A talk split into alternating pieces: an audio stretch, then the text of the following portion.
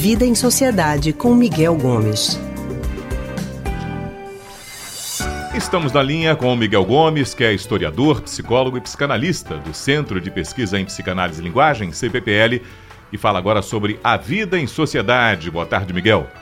Boa tarde, Raul. Boa tarde, Anne. Boa tarde, ouvintes. Boa tarde, Miguel. Olha só, o final do ano vai chegando e sempre tem aquela pressão enorme para que a gente faça um balanço do que conquistou nos últimos 12 meses. E também uma pressão dizendo assim: ah, tem, a gente tem que ter meta para o ano seguinte de todo jeito. Miguel, essa pressão é real ou somos nós mesmos que fazemos essas cobranças? Essas pressões são um misto dos dois. Porque a gente pode entender o seguinte, né? Essa virada de ano, ela tem um, um caráter simbólico. Né? Então, as pessoas tomam isso como um, um grande ritual de passagem do tempo, uma marca temporal que inscreve a gente num período novo, um ano novo. E aí é muito comum nesse período as pessoas né, olharem para o ano e, e, pensarem, poxa, o que é que eu fiz nesse ano, o que é que eu conquistei nesse ano, como é que foi minha vida esse ano, será que valeu a pena esse ano? E, ao mesmo tempo, fazer algum tipo de projeção né, olha para trás para ver o que fez e olha para o ano que vem para ver o que não quer repetir que fez no ano atual, né, agora pensando em 2019, 2020, olha para 2019 e vê o que fez de bom o que fez de ruim, o que gostou, o que não gostou, e aí projeta para o ano que vem aquilo que quer fazer de diferente, que quer fazer de melhor, aquilo que está se programando. Entra muito nesse campo de um, de um ritual de passagem do tempo para a gente se organizar no, no espaço, no tempo. Agora, Miguel, você, na sua opinião, a gente quando para para fazer essa avaliação do ano, para estabelecer metas para o ano seguinte, você acha que é realmente uma prática saudável para as pessoas? Eu acho que é uma prática saudável você ficar fazendo essa avaliação é, de sua vida com uma certa frequência, talvez até mais do que anual.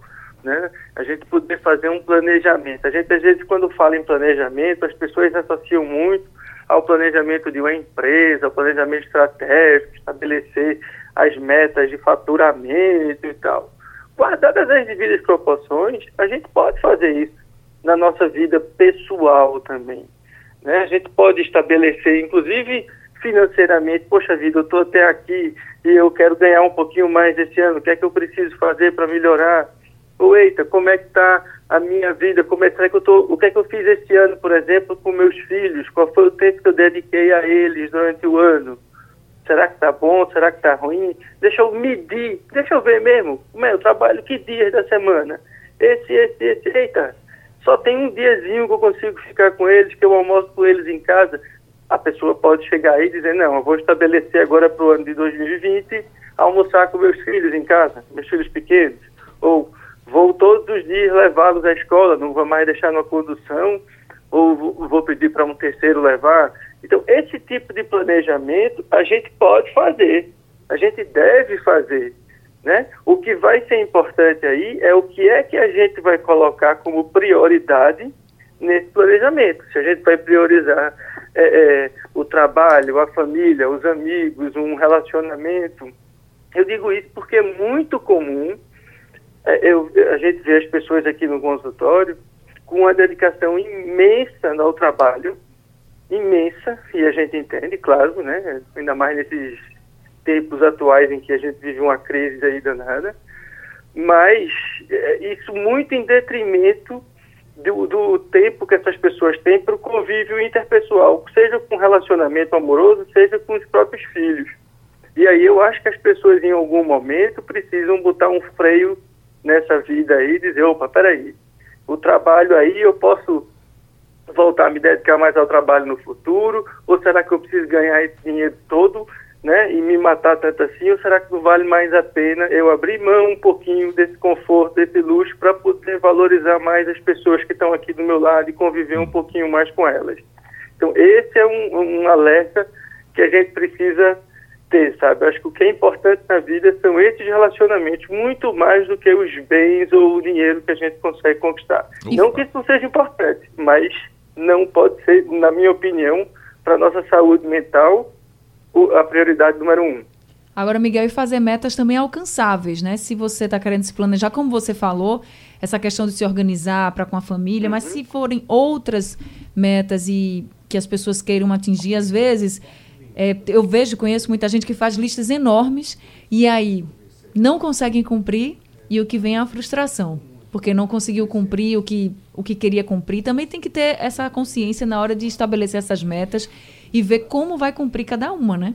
Isso, uma meta é uma coisa que é plausível. A gente estabelece uma meta daquilo que a gente pode alcançar. É claro que não pode ser uma meta também banal, fácil, porque aí a gente não, não, não se sente pressionado a atingi-la.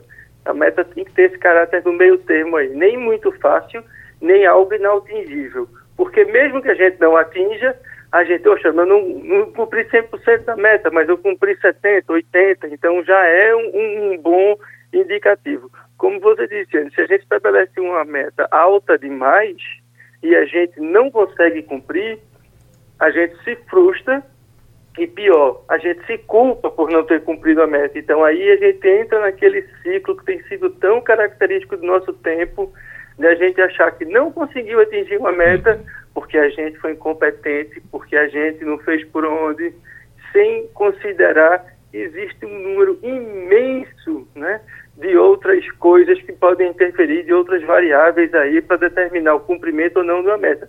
Inclusive, se você bota uma meta alta demais, já esse exemplo que eu disse ainda há pouco, se eu só almoço um dia com meus filhos em casa, eu posso botar uma meta, não, esse ano eu quero terminar o ano almoçando três vezes, eu não preciso botar as cinco ou as sete vezes na semana, né? Você estabelece uma meta ali que é possível de fazer.